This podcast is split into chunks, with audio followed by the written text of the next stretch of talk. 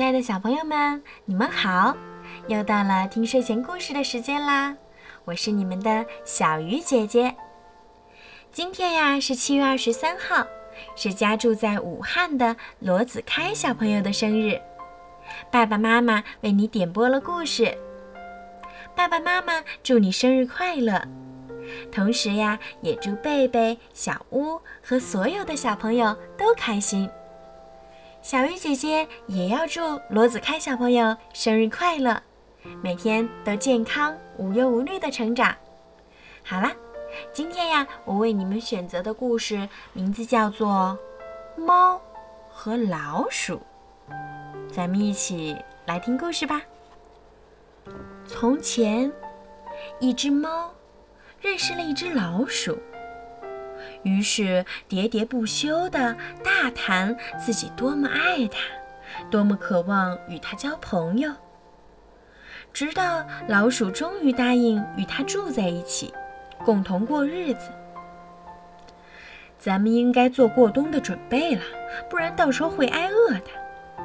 猫说：“你，亲爱的老鼠，可别到处乱跑啊！我真担心你到头来。”会闯进笼子里去的。好心的劝告被接受了，他俩呀买来了一桶猪油，可不知道把油放在哪里才好。考虑了好久好久，猫才说：“我想要藏猪油，没有地方比教堂更合适。在那儿，谁也不敢偷东西。”咱们就把罐子搁在祭坛底下，不到必须的时候不去动。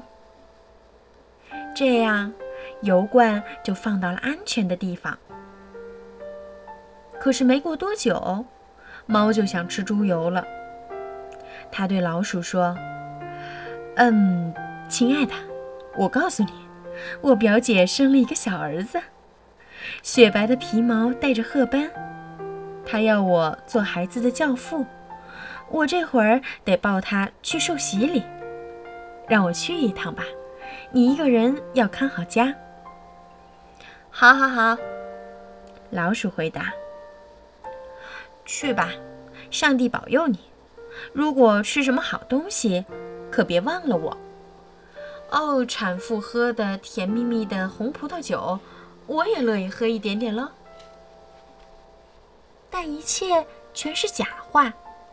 猫没有什么表姐，也没谁请他当教父。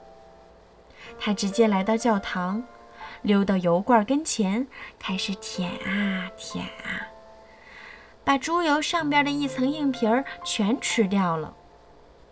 随后，他又在城市的屋顶上散起步来，瞅准时机，便躺下来晒晒太阳。每当想到那个猪油罐时，就抹一抹胡子。到了晚上，他才回家去。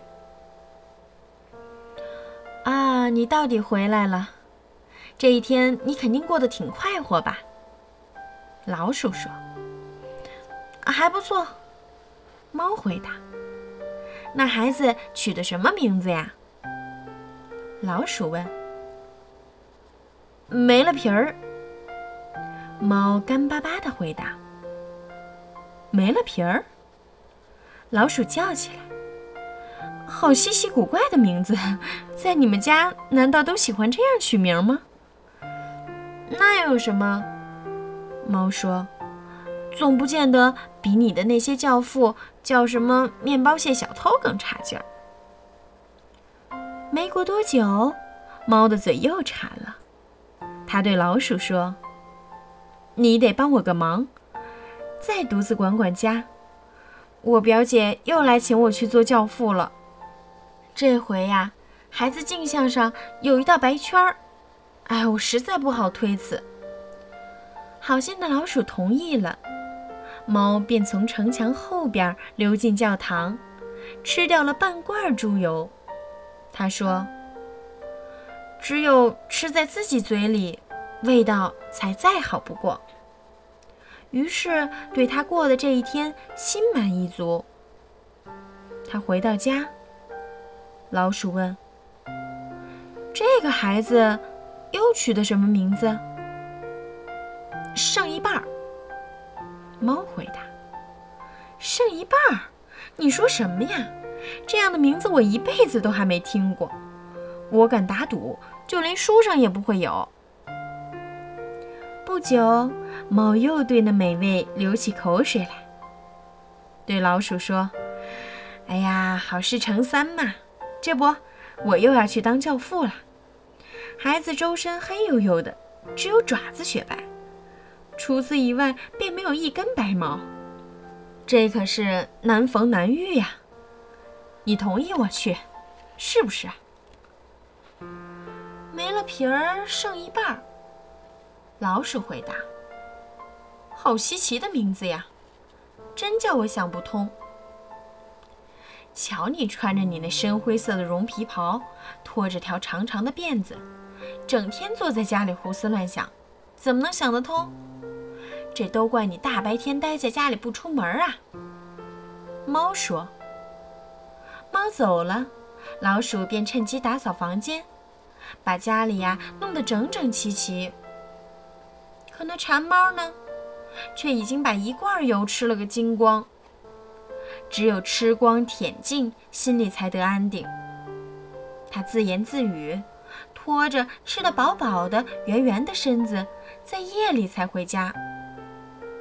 一见面，老鼠立刻问第三个孩子叫什么名字。大概也不会叫你喜欢的。